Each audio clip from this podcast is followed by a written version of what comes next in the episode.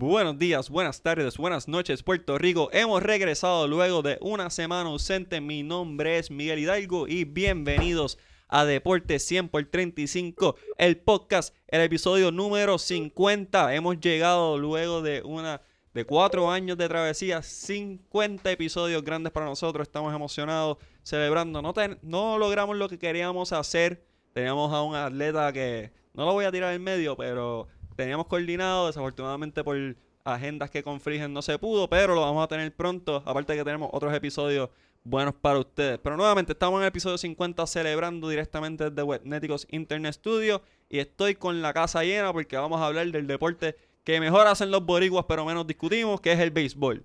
Así que vamos a empezar con mi compadre, con mi santo, Junito Hernández. Jun, buenas tardes. Buenas tardes, buenas noches Miguel. Aquí contento de estar nuevamente en la casa eh, contento, estamos a, un paso ya de comenzar la Serie Mundial, que de hecho empieza hoy que estamos grabando.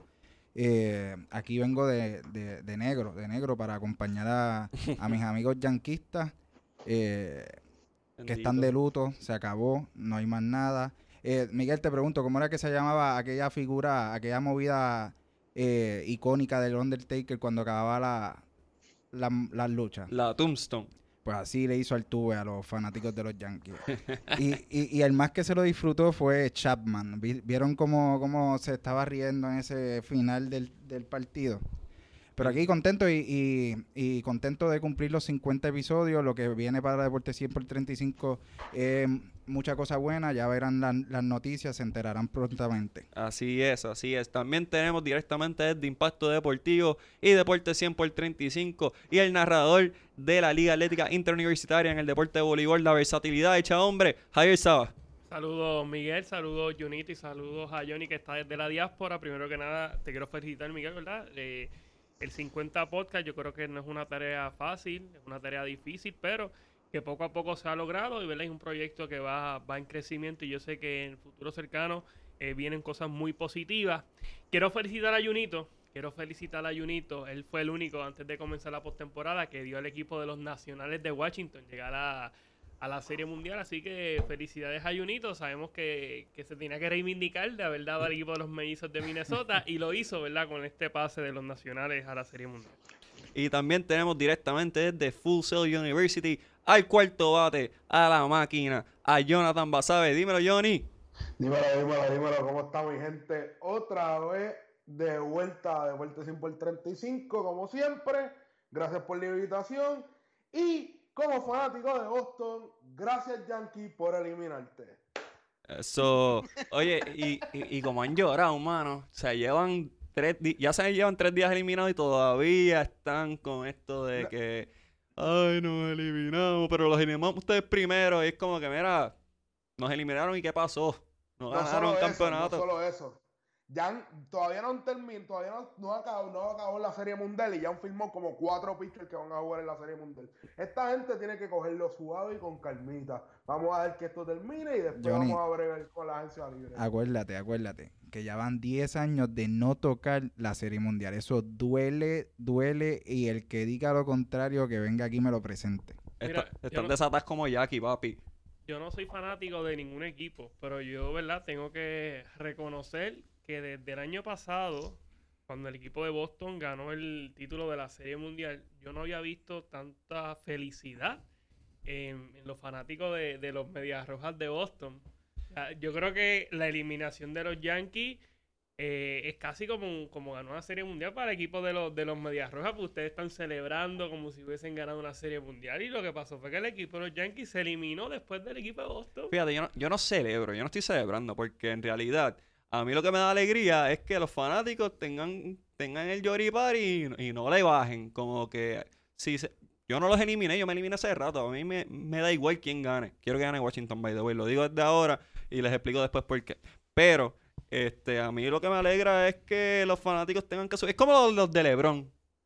Que a mí no me, a mí no me gusta que LeBron James se elimine. A mí me gusta que los fanáticos tengan que sufrir la eliminación de LeBron James. Como que no es lo mismo. A mí el equipo Bendito, yo creo que, coño, los Yankees deben ganar eventualmente porque me, me aburro, me, me da tristeza verlos así sufridos, pero me da una alegría también de vez en cuando. Mano, el problema, el problema ha sido es que los Yankees durante un montón de años tuvieron unos estándares bien altos. Y, y a pesar de, mira, voy a, voy a jugar, el- eh, siendo fanático de Boston, voy a decir esto, los, los Yankees han tenido, no, no han llegado a la Serie Mundial, pero han puesto un buen producto en el terreno de juego. Así es. Quieren, de ser un equipo, de ser uno de los equipos más viejos a ser uno de los equipos más jóvenes. Están top 5 como las mejores, como las mejores canteras de, de todas las, de todas las grandes ligas. El equipo no es malo, el- han tenido mala suerte en la postemporada, eso se ha ido todo. Ya la gente está votando a Cashman, ya la gente está votando a Boone, ya la gente está firmando pitcher. Mira, vamos a cogerlo con calma, no han tenido, no han llegado a, a la Serie Mundial, pero no han tenido un mal equipo, han ganado 100 juegos dos años corridos. Eso es, eso es de, de admirar. Así que Ujú. yo no sé cuál es el problema que están teniendo con los Yankees, los fanáticos. Bajen el dedo, dejen el Yoripari Tour para otro día.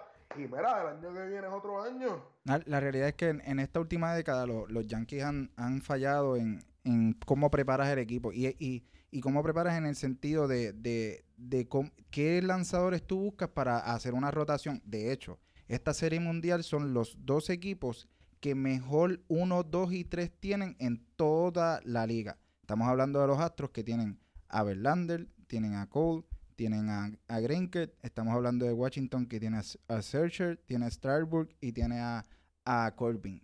Cualquiera de esos seis lanzadores son número uno en cualquiera de los otros equipos. Y este, y esto es un, esto es una muestra de que en este torneo, en el, en el postseason, en octubre, es el picheo el que gana juegos, porque en una temporada donde rompieron todo tipo de récord en, en jonrones, eh, eh, quienes llegaron a la final, los que tuvieron mejor picheo.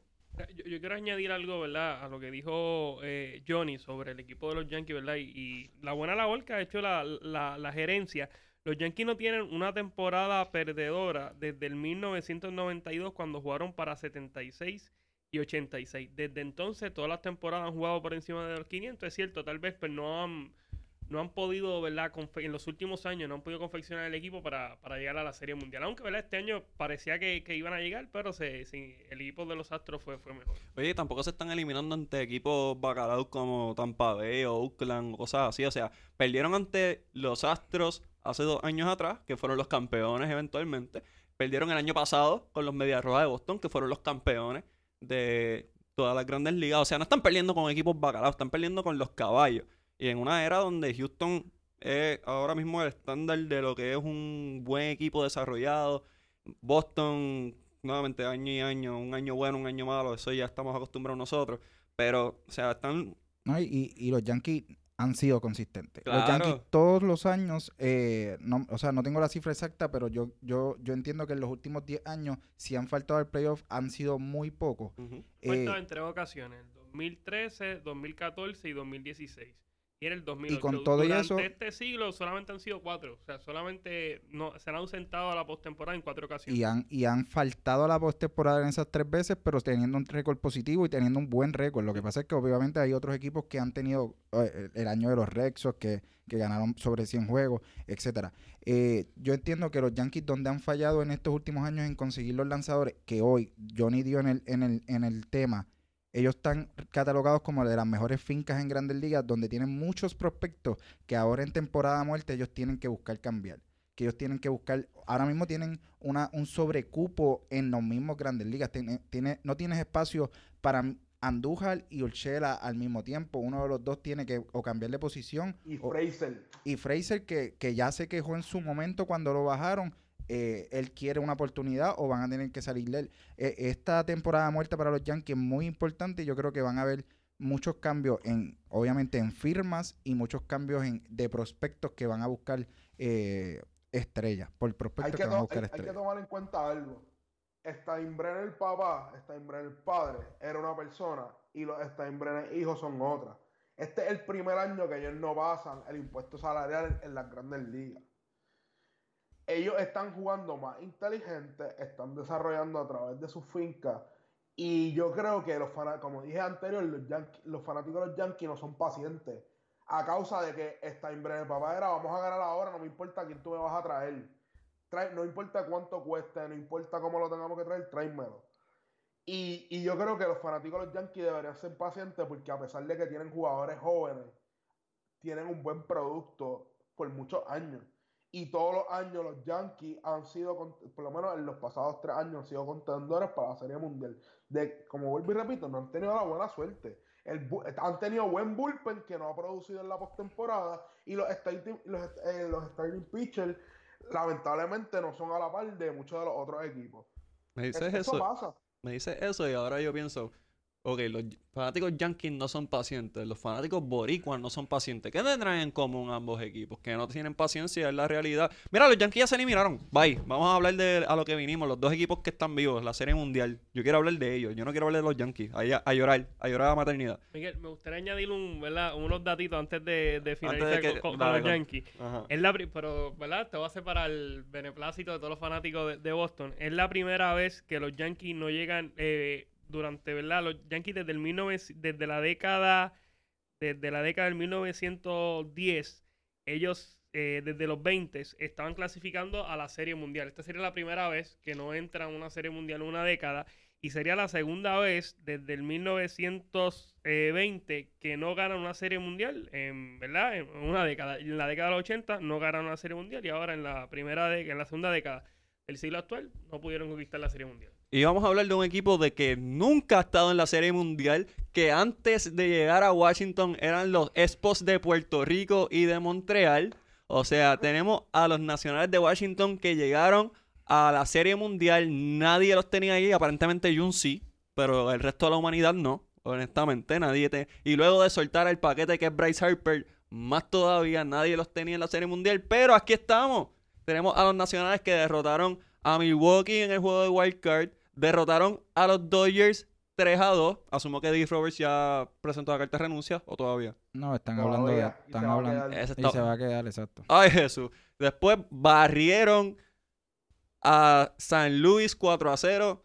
Que fue un dominio total, absoluto del cuerpo de lanzadores de Washington. Y ahora estamos en la Serie Mundial contra Houston. John, ya que tú fuiste el primer, la única persona que no vive en Washington, que escogió a Washington a llegar a la Serie Mundial. ¿Qué hizo, qué permitió que Washington llegara a esta Serie Mundial? ¿Qué tienen ellos? Quiero aclarar que los escogí después de llegar al playoff. Obviamente nadie los tenía, ni yo los tenía para meterse al playoff antes de que empezara la temporada. Eh, pero es el picheo. Como dije ahorita, el, el playoff de la Grandes Ligas es otro torneo. Se juega otro béisbol. El clima es diferente. Eh, este equipo tiene tres abridores que en incluso, incluso estaba hablando hoy con un compañero acá, eh, el cuarto lanzador, que es Aníbal Sánchez, que es quien tienen, porque esta serie de irse a siete juegos, repetiríamos uno, dos y tres, un cuarto juego, uno, dos y tres, en los lanzadores. Ese cuarto juego eh, lo estaría tirando, o se supone que lo esté tirando Aníbal Sánchez por, por parte de los Nationals, y eso es una ventaja sobre el equipo de, de los Astros, que cuentan con Miley, que es un pitcher, un lanzador zurdo, y el equipo de los Nationals le batea muy bien a los zurdos. O sea que eh, este equipo de los Nationals se ha metido a son de, buen picheo y en el bateo pues tienen eh, jugadores como Juan Soto, como eh, Rendón, que está es el, pelotero más caliente en las grandes ligas hoy por hoy. supieron manejar ese equipo de San Luis eh, los lo, metieron al, al, a la nevera, los congelaron. Eh, Yadiel no pudo hacer lo que normalmente hace, eh, Goldsmith no batió lo que normalmente batea.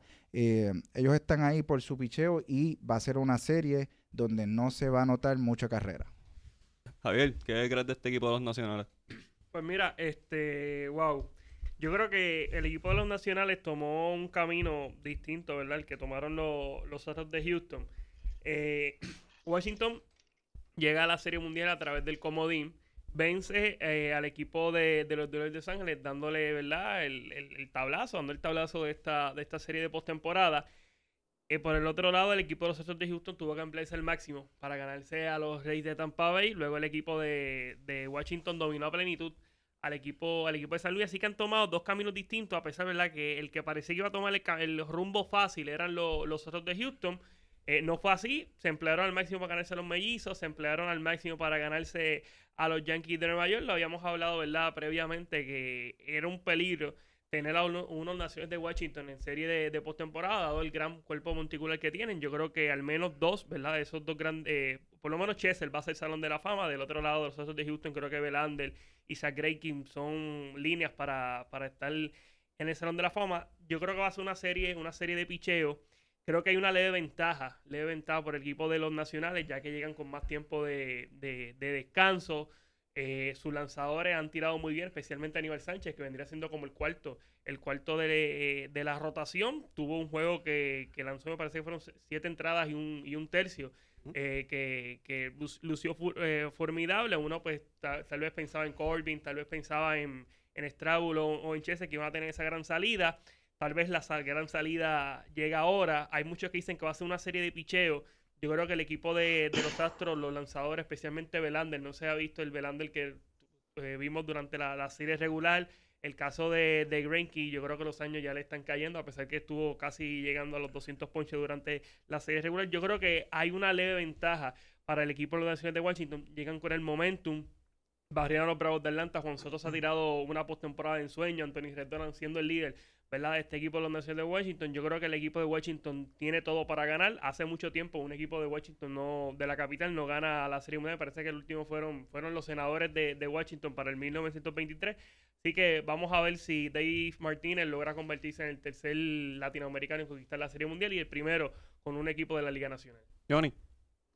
Eh, el equipo de los nacionales, a pesar de que nadie los tenía llegando a la serie, a la serie mundial, estaba observando el roster y el roster tiene una mezcla de veteranía con gente joven.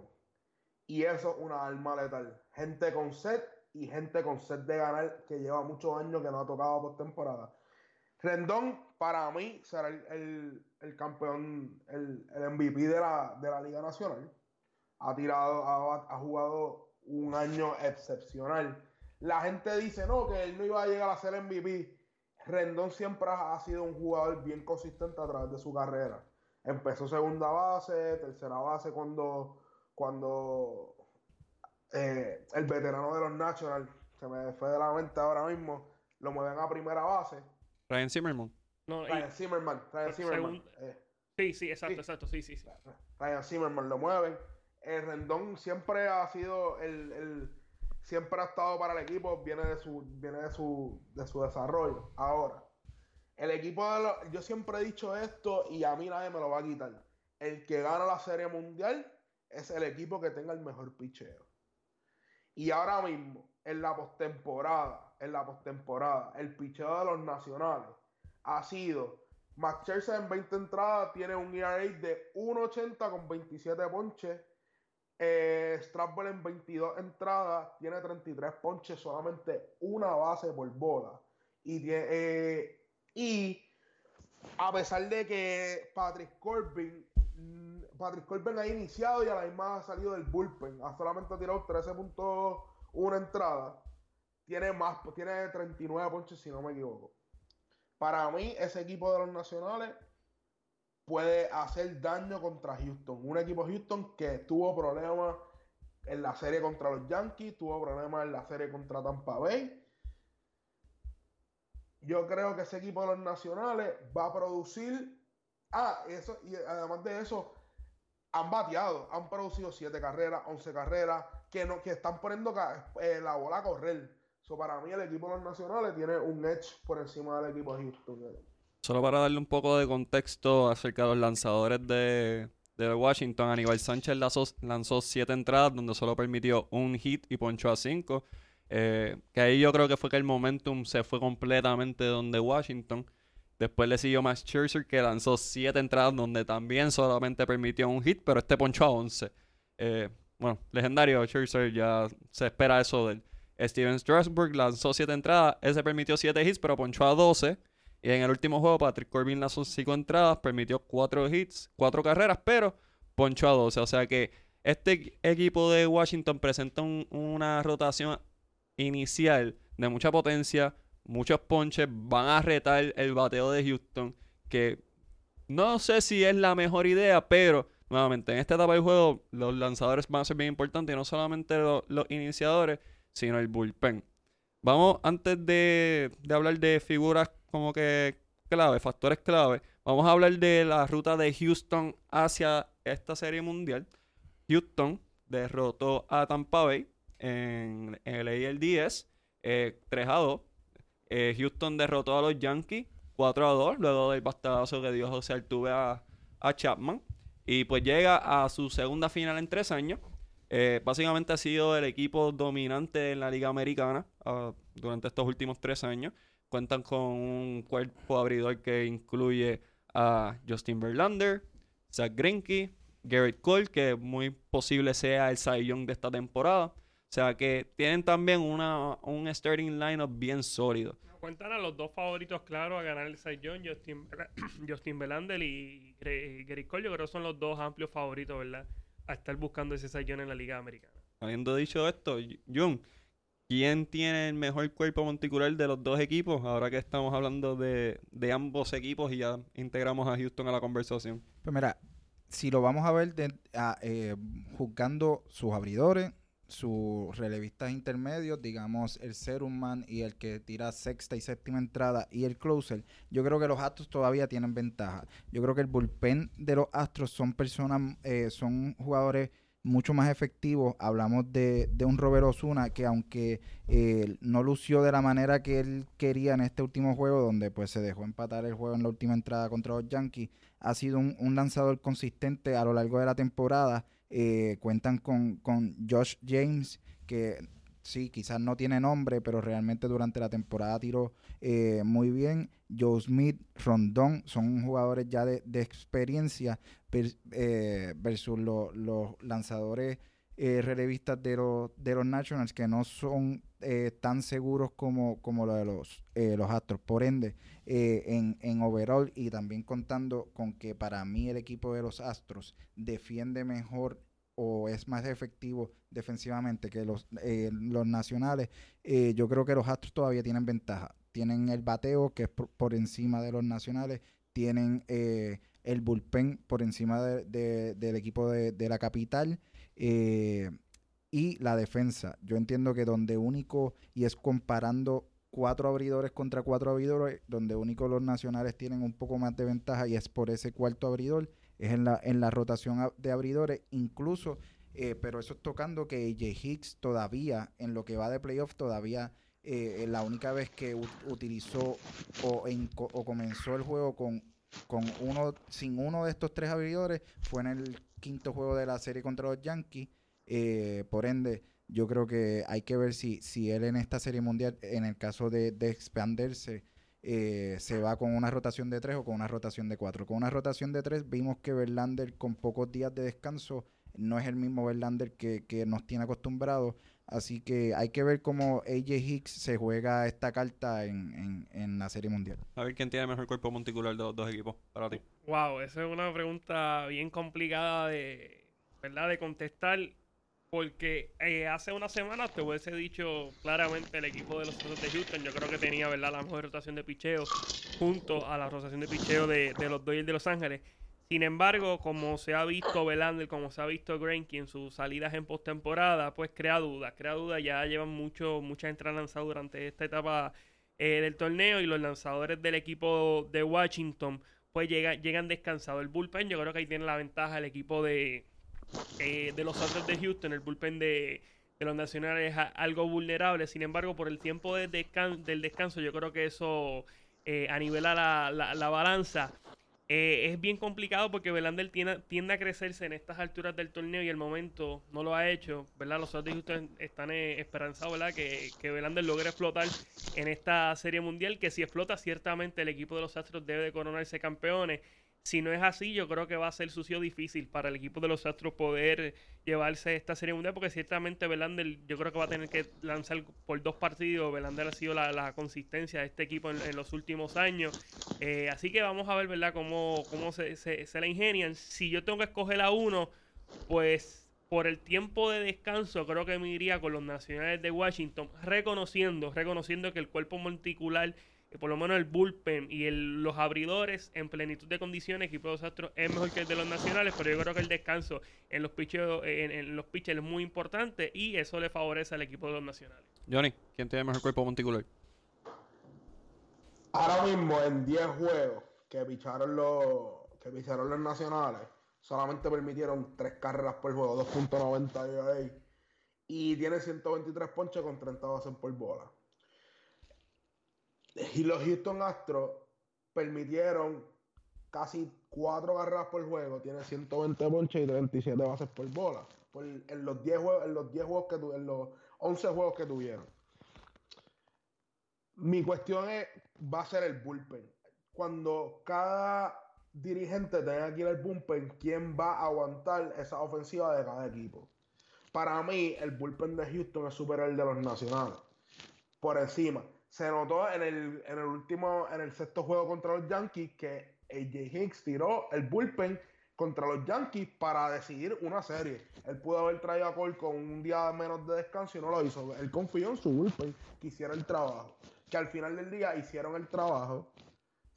Sí y no, pero sí terminaron, terminaron haciendo el trabajo. Mantuvieron a los Yankees con todo el juego con dos carreras hasta la última entrada.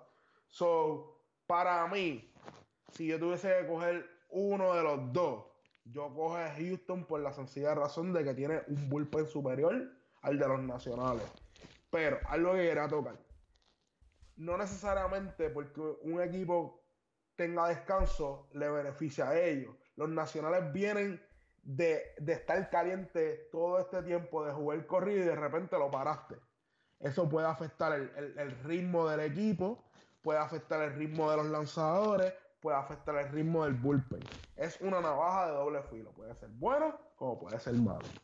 Pregunta que, que hago, y esto es al, grupo de panelistas. Eh, mencionaste la diferencia en ERA de, entre ambos equipos. ¿No se puede tomar en consideración que definitivamente los Astros tuvieron que enfrentarse a dos equipos que batean muy bien, especialmente los Yankees? O sea, los Yankees tienen una dirección del 1 al 9 que es peligroso en todos lados, mientras que Washington, dentro de todo, pues sí se enfrentó a los Dodgers, pero los Dodgers tú le tiras una curva y de los nueve bateadores, cinco se van ponchados y dominaron a, a, a los Cardenales que no tenían ningún bateador recio fuera de Paul Goldschmidt, que tampoco lució a la altura de, del jugador que es. O sea, se puede considera- tomar eso en consideración cuando se trata del dominio del picheo, estadísticamente hablando de, de Washington. También se puede tomar en cuenta que en la Liga Nacional batea el pitcher. Y eso es un factor que, que a la larga ayuda. Eso es como. Eso ayuda a los, a los lanzadores a descansar con un bateador en la alineación. Sí, es un out Eso seguro. ayuda- Eso, eso, es una, eso, es una, eso es una parte de la alineación que el, el lanzador puede, pu- puede descansar sus picheos elite. Y yo creo que por eso, por eso yo creo que los, los, los lanzadores de los, de los Nationals tienen mejores números, pero a la vez, pichar Strasberg, pichar 33 entradas y tener un y tener eh, Strasburg, pichar 22 entradas y tener 33 ponches y solamente una base por bola. Es, es algo de algo sorprendente como Mike pichar 20 entradas y solamente que le hagan por juego dos carreras. Es, algo, es algo sorprendente. Además de eso, el- la ofensiva de los nacionales también estaba produciendo, o le estaban dando, le estaban, le estaban, estaban haciendo que esos lanzadores estuviesen cómodos en el montículo. Eso era, eso era lo que tengo que decir sobre los nacionales. No, y contestando la pregunta de Miguel sobre, sobre si eso influye, definitivamente tiene que influir cuando tú te enfrentas a una de las mejores alineaciones eh, en las grandes ligas. Eh, aquí no hay nadie que me pueda discutir que los Yankees estaban entre los primeros tres, primeros cinco equipos de, de poderío en la alineación. Eh, los Calderanes no eran ese equipo. Eh, los Yankees eh, contaban con, con Gary Sánchez, con Aaron Judge, con eh, Lamegio, que realmente hizo de todo lo que quiso con, lo- con los abridores de los, de los Astros. Así que pues sí, sí influye, pero Johnny dio en el, en el, en el, yo creo que en el punto más clave. Eh, esto de, que lo, de que sea un out seguro el, el lanzador te quita estrés. O sea, tú, tú estás, tú estás tu, tu estrés como lanzador es salir de los primeros seis bateadores. Y después de ese, batea- de ese bateador, tú no tener, tú tener en, en tu mente que ese noveno bateador es el pitcher y que pues lo vas a poder sacar con un poco más de facilidad, eh, te quita un poco más de, estrés. Eh, en el punto del descanso, yo también concuerdo con, con Johnny, no necesariamente juega a favor de, del equipo de los nacionales, ni para el picheo ni para el bateo. En el caso del picheo, eh, vimos a Strasburg eh, caliente tirar siete, siete, siete entradas que no lo veíamos a la constante. Hay que ver si ahora con este descanso eh, de una semana, el último día fue el, el último juego que ellos jugaron fue el 15, hace un- una semana y un día. eh, realmente yo no creo que le, le, le favorezca tanto como, como se piensa. Mira, yo, ¿verdad? Eh, en cuanto al descanso, yo no estoy muy de acuerdo. Yo creo que el descanso sí le cae bien al equipo de los Naciones de Washington. O sea, el béisbol de la Liga temporada regular son 162 partidos, más la postemporada. Yo creo que le cae, le cae como anillo al dedo. Y máximo cuando el equipo de los Astros viene de dos series sumamente complicadas. Miguel, si me dejas, quiero aprovechar para compartir unos datos. Claro. Eh, pues Washington se convierte en el decimotercer equipo en clasificar a la Serie Mundial a través de- del Comodín. Eh, seis de ellos lograron coronarse. El equipo de Florida lo hizo en dos ocasiones, 97 y, y 2003. Los Angelinos de, los- de Anaheim en el 2002. En el 2004 eh, fueron los Medias Rojas de Boston. Luego el equipo de San Luis y el equipo de... eh, San queda uno y San Francisco. Francisco lograron llevarse el campeonato. Así que eh, Washington busca ser el séptimo en coronarse campeón, llegando a la serie mundial a través del comodín. Como dije, Dave Martínez busca convertirse en el, tercer latinoamericano en ganar la, la- la serie mundial. Y es curioso porque este año el equipo de Washington estuvo 14 juegos abajo en la división del este. Y solamente dos equipos que hayan estado eh, 14 juegos abajo o más han logrado llegar llevarse la serie mundial. Fueron los Medias Blancas de Chicago en el 1905 y los Gigantes de Nueva York en el 1954. Así que ya han pasado casi 70 años de que un equipo lograra esta gesta. Así que vamos a ver cómo la hace eh, Dave Martínez, que yo creo que es eh, fuerte candidato a llevarse el premio al dirigente del año. Estos datos no se los dan todo el mundo. Estos datos están solamente aquí en Deporte 100 por 35. Oye, Johnny, ya que tenemos aquí, que sé que Reymar firmó con mi pana Peter, que me pare de, de robar el talento. Se lo dije a Peter, no firme. Si vas a firmar, sabes que hay un relevo de responsabilidad aquí que vas a tener que pagar. Es, como cambiar a Messi para el PSG o algo así. Hay una, hay una cuota que pagar. Solamente se lo estoy diciendo a Peter. Peter de On Fire Sports, síganlo. Tremenda página, está Instagram. Va a estar siguiendo la temporada NBA. Síganlo, gente buena, gente nueva. Eh, Seguimos dándole duro. Firmó agente libre a Raymar Vélez. ¿Cómo que? No, no, aquí no hay agencia libre. Él sigue siendo parte. Hay cláusula, él, él hay está, él está prestado. Él está como, como hicieron con. Como hacen en las ligas de aquí del Caribe, que prestan a los jugadores a los equipos. Pues eso es lo que estamos haciendo. Sí, jugadores. Miguel, y que, que me falta uno por añadir que este me, me, ¿verdad? me, me parece muy interesante y es que el equipo de los Naciones de Washington previamente habían sido los, los Expos de Montreal, eh, ¿verdad? Pues hay que decir que nunca llegaron eh, a la Serie Mundial. Sin, eh, y eh, cuando el equipo de, de los Expos pasa a ser los Nacionales de Washington fue en el 2005 y la primera selección en ese año fue Ryan Zimmerman, o sea, el, el jugador franquicia y Ryan Zimmerman aún pertenece al equipo de Washington y hoy va a estar jugando la primera base y va a ser el séptimo el séptimo bate, así que luego ellos firmaron a Straubel, firmaron a un sinnúmero de jugadores con Ryan Zimmerman, pues vamos a ver si logran Y- su, su- el campeonato y posiblemente esta sea de las últimas temporadas de Ryan Zimmerman, si no es la Y última. en el podcast anterior yo les dije eh, que, que el comentarista del juego, el cuarto juego contra los Dodgers, había hecho, pues había dicho una, una frase que a mí me llamó mucho la atención. eh, cuando Ryan Zimmerman pega el jonrón para irse al frente contra los Dodgers, él dice a legendary night for a legendary moment. Y yo les dije que ese momento iba a cambiar lo que iba a ser la postemporada para este equipo. Hoy los tenemos en la Serie Mundial. Eh, como alguien aquí en el panel ahorita dijo que, que es una mezcla entre, entre veteranía y, y talento joven.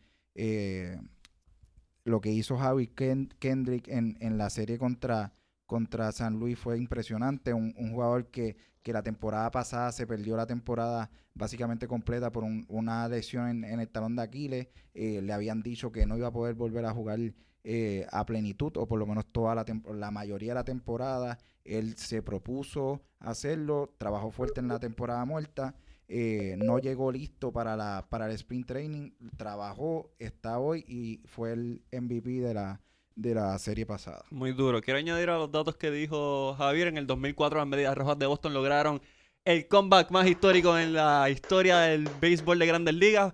re- remontando, estando abajo 3 a 0 contra los Yankees de Nueva York y después se coronaron campeones.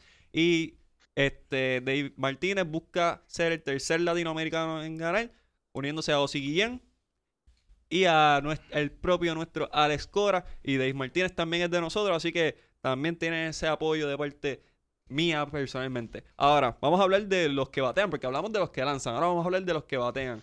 Houston tiene una alineación envidiable, tiene jugadores de la talla José Altuve, tienen a George Springer, tienen a Carlos Correa cuando está saludable. Saludo a Edwin Feliciano de MLB y a Chris Fuentes también.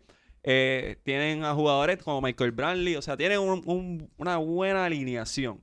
Mientras tanto, Washington cuenta con jugadores como, como Soto, tienen jugadores como Anthony Rendón, pero los demás son jugadores que tal vez no sean tan conocidos para la afición casual del béisbol, como es en mi caso. Yo no soy un aficionado del béisbol a, todo dar, así que cuéntenme, cuéntenme de la alineación de Washington. Este, quiero empezar con Javier. Javier, empezame con tú. De este equipo de Washington, ¿quién, ¿qué jugador debo estar pendiente en esta serie mundial, especialmente en la ofensiva? Mira, yo creo que Anthony Rendón, además de Juan Soto, ¿verdad? Que ha tenido una serie postemporada, uno diría 20 años y como está jugando como si fuera ya, ya un veterano, se puede dar el fenómeno de que los dos jugadores más valiosos, Liga Americana y Liga Nacional, sean eh, Alex Bregman y Anthony Rendón, y los dos, ¿verdad? Con posibilidades reales, ¿verdad? Si lucen bien en esta postemporada, de también ser los jugadores más valiosos eh, de, la, de la Serie Mundial. Así que estamos en presencia de dos jugadores que durante toda la competición han presentado un,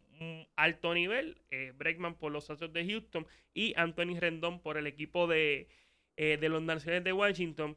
Hay que ver si Juan Soto puede continuar con esa magia. Se va a estar midiendo a lanzadores eh, que ponchan demasiado, como el caso de Belander sobre 300 ponches. Este, el caso de Cole también sobre 300 ponches. Greinke 180 y pico de ponches. Así que vamos a ver, ¿verdad? Qué ajustes qué ajustes se van a hacer. Yo creo que ofensivamente tiene la ventaja el equipo de los Astros de Houston.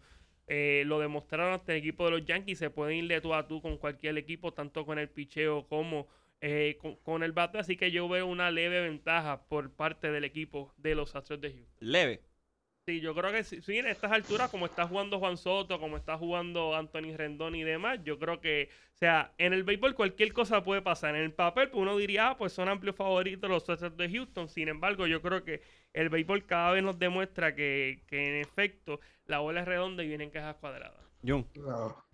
Eh, yo también estoy de acuerdo en que los Astros de Houston cuestan con una ventaja. eh, recordando, esto, este equipo de Astros, sus figuras clave, Alex Bregman, Carlos Correa, Jordan Álvarez, que es el posible Rookie of the Year, eh, no están teniendo su mejor, su mejor postemporada. Todavía no han despertado. Eh, estamos ansiosos que realmente despierten en esta, en esta serie mundial. Por el lado de, los nacionales, ya que eh, hiciste la pregunta de quién más puede seguir en este equipo, debe seguir a Trey Turner, eh, un jugador consistente, siempre ha jugado para los, el equipo de la capital.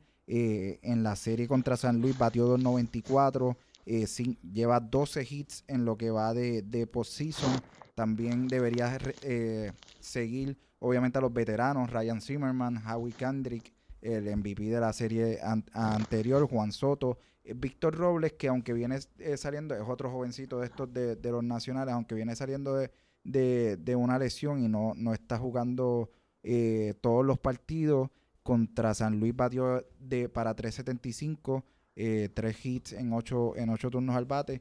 Eh, sí tengo a los Astros como un- una leve, una leve ventaja. Cuentan con un equipo muy completo. de- Desde el primer bate hasta el noveno bate te pueden hacer daño. Y como te dije, son bateadores que, que todavía están en un slump del playoff. Carlos Correa está bateando 1.82, Jordan Álvarez está bateando .45.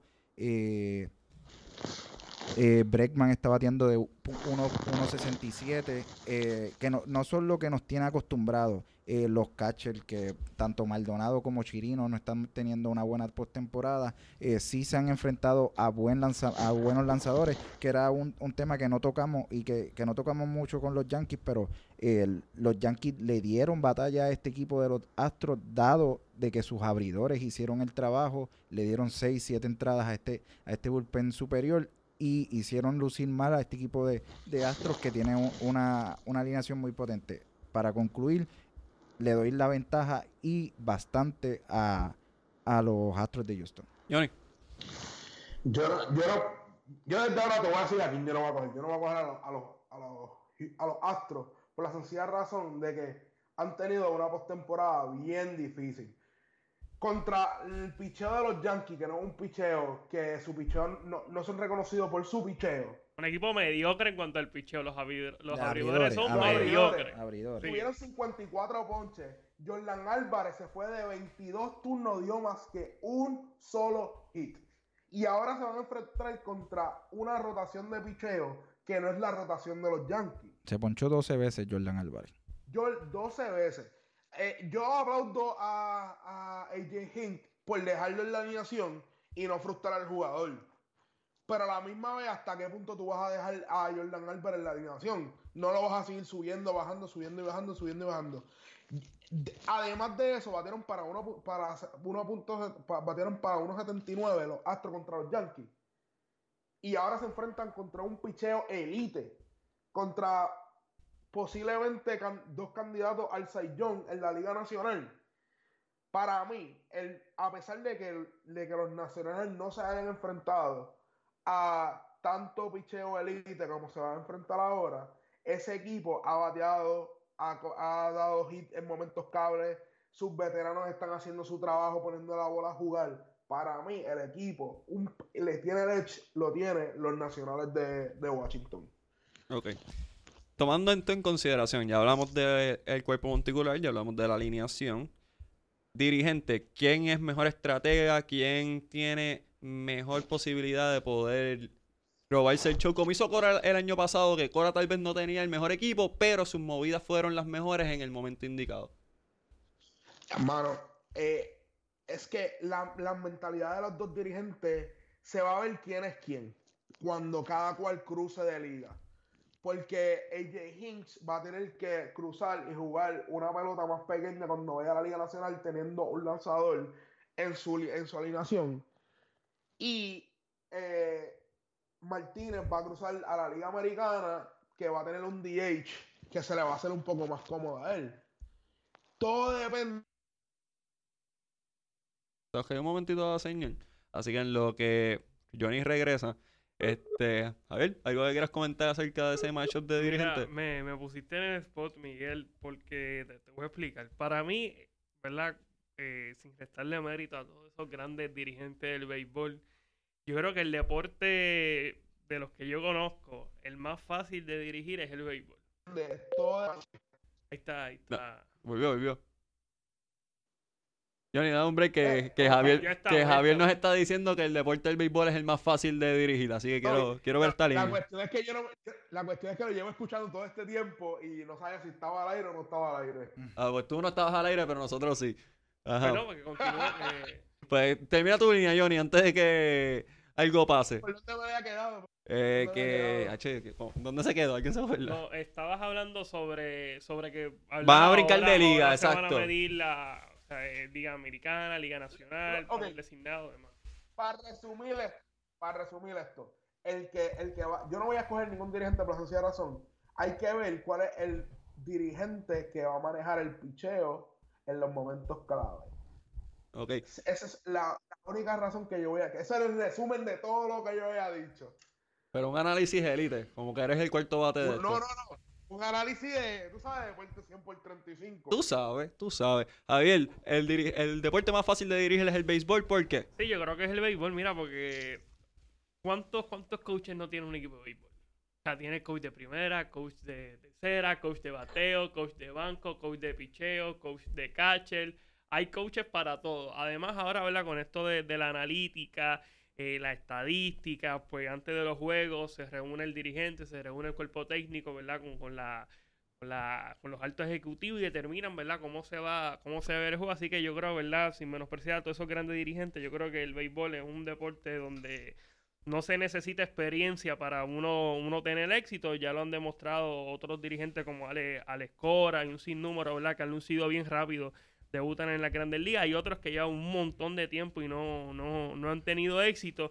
Así que yo creo que no, no decir que uno va a hacer mejor trabajo que el otro, yo creo que al fin y al cabo son los jugadores los que van a determinar, ¿verdad? Cómo ellos se, de, cómo, ¿verdad? Cuál sea el desempeño eh, quién va a ganar. O sea, no, no, no creo que, que haya un peso en cuanto al dirigente. Me, mira, me, me, ha gustado lo que ha dicho Dave Martínez.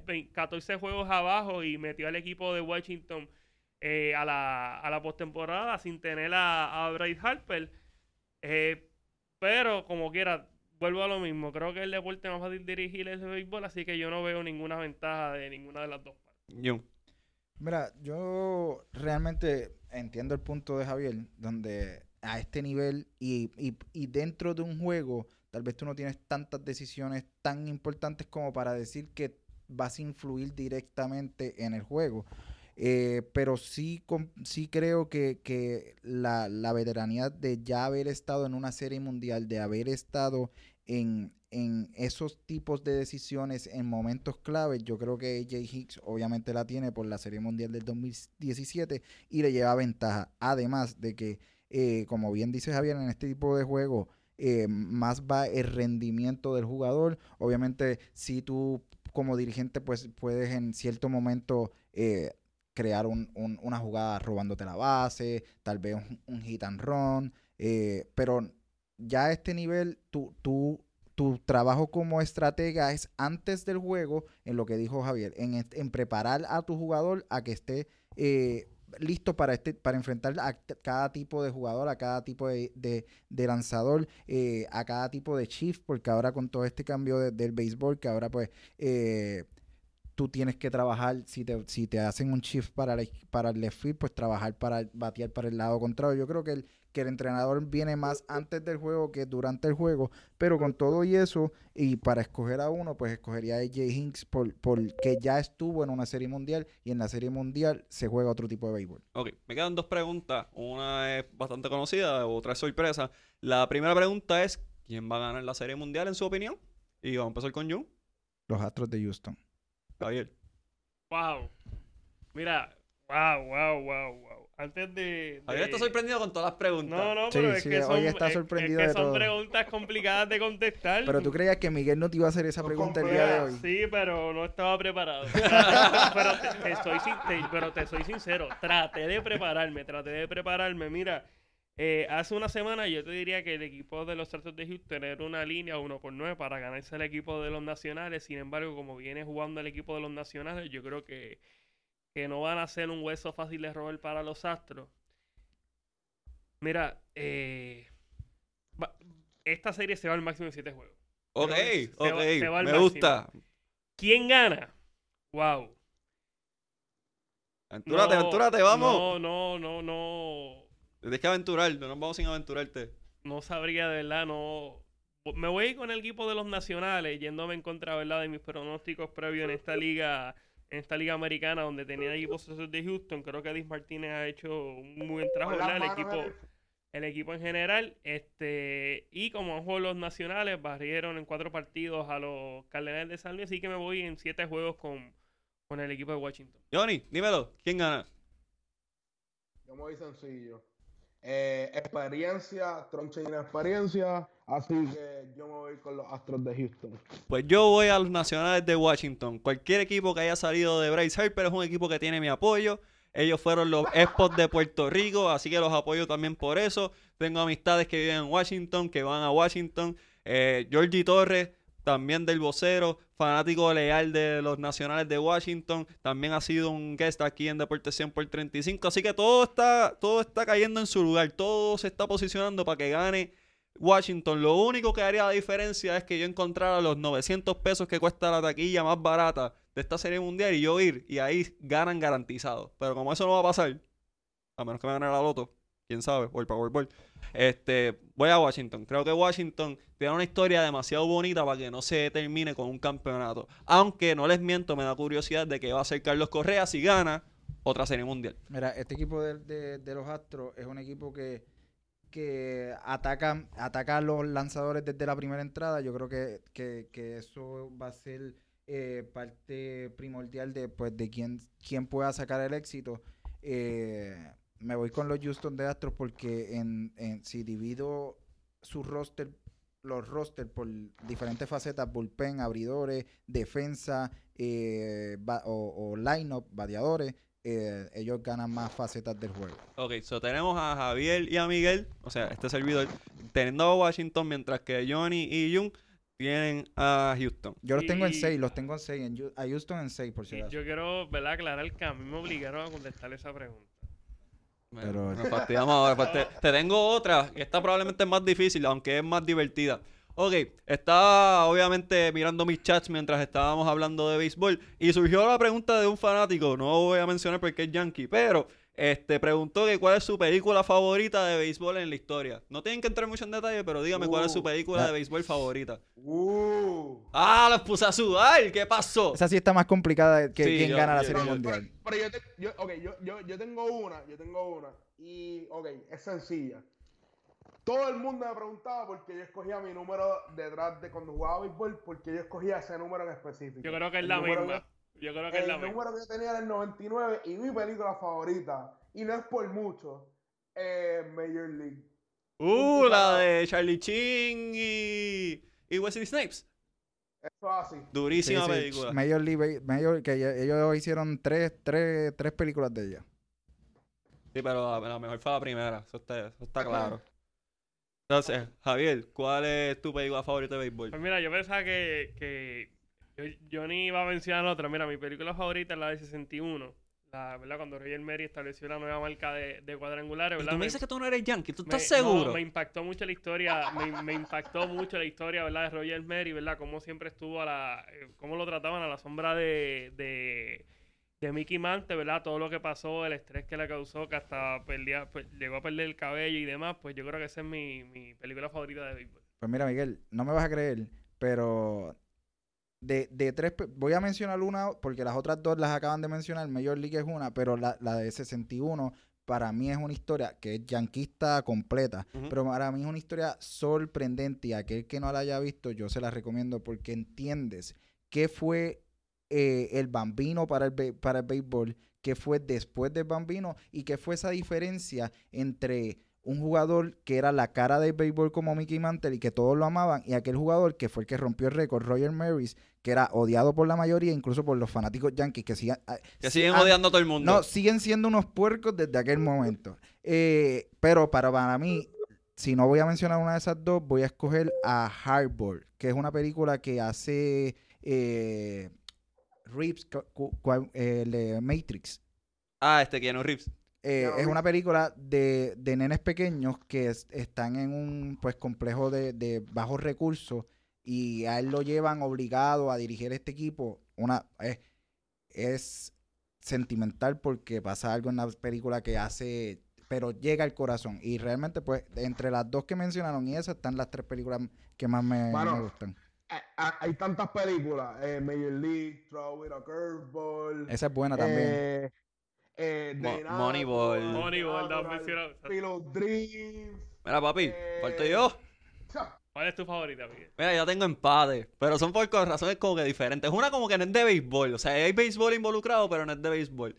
A mí mi favorita es The Sandlot. O sea, The Sandlot para mí es un Un película. clásico, Un clásico. O sea, yo jugaba ese estilo de béisbol, yo me iba por el barrio por ahí a vacilar con los panes, jugar béisbol. Cuando era sencillo, cuando no habían padres fastidiando, cuando no había la presión de todos querer llegar a grandes ligas y todo el mundo firmar contratos millonarios. Cuando era béisbol, cuando era divertido. Así que yo pasé eso. Hay otra, y me van a juzgar y no me importa. Vengan y sacarme las palabras del cuerpo, como dice Alexis Zarra.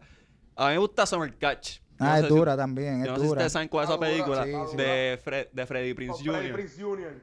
Javier no la ha visto. Javier, te está en Netflix. Te recomiendo que la veas. Es un peliculón. Es una comedia romántica, pero es tremenda película de béisbol también. ¿Sabes que cuando dijiste lo de lo de juzgar, yo pensé que te ibas a ir con Fever Pitch, que es la de Drew, Drew Ah, Duris, la de. que, sí. que- que eres fanático de los, sí la de vi, los esa sí Rexos. la vi. Ah, pues si viste esa, tienes que ver Summer Catch. Fun fact de esa película de Fever Pitch.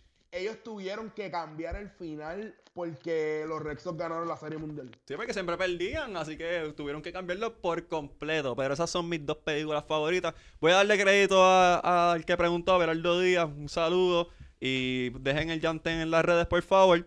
Y nada, muchachos, ya hemos hecho un análisis completo, exhausto, muchas cosas buenas. Va a ser una gran serie mundial que empieza hoy.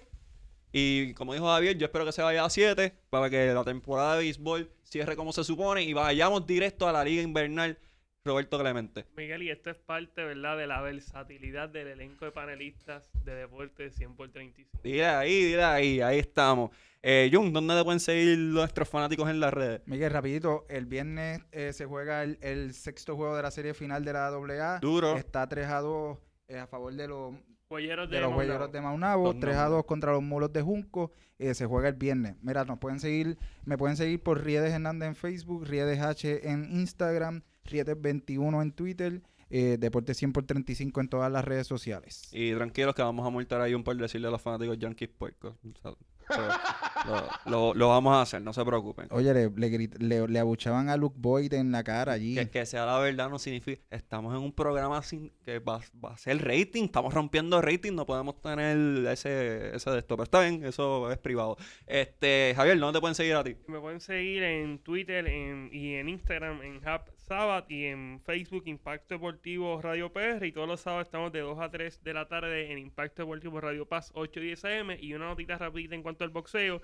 Este sábado, Bimbin Domende, el único campeón mundial varón, estará exponiendo su título mundial. Previamente iba a ser ante Gilberto Mendoza, le cambiaron el oponente, ahora va a ser el azteca Axel Aragón. Ya previamente Bimbito lo había derrotado. También va a estar en acción Félix Díaz, medallista olímpico por la República Dominicana. Y también va a haber un, duelo de invictos boricuas. Patrick Cora se estará midiendo al- a, Luis Miguel Sánchez, que eso, esa pelea promete. Son dos grandes prospectos que tiene Boring. Y mañana te van a ver también y te van a escuchar. ¿Dónde te pueden ver y escuchar mañana? Y a ti también. Vamos a hacer Así dupla. es. Vamos a estar transmitiendo el clásico de los clásicos, cuartos de final en la rama masculina, colegio ante la Yupi y en rama femenina las tigresas se miden a las jerezanas a partir de las seis y media por la página oficial de la Liga Atlética Interuniversitaria en Facebook. Johnny, dímelo.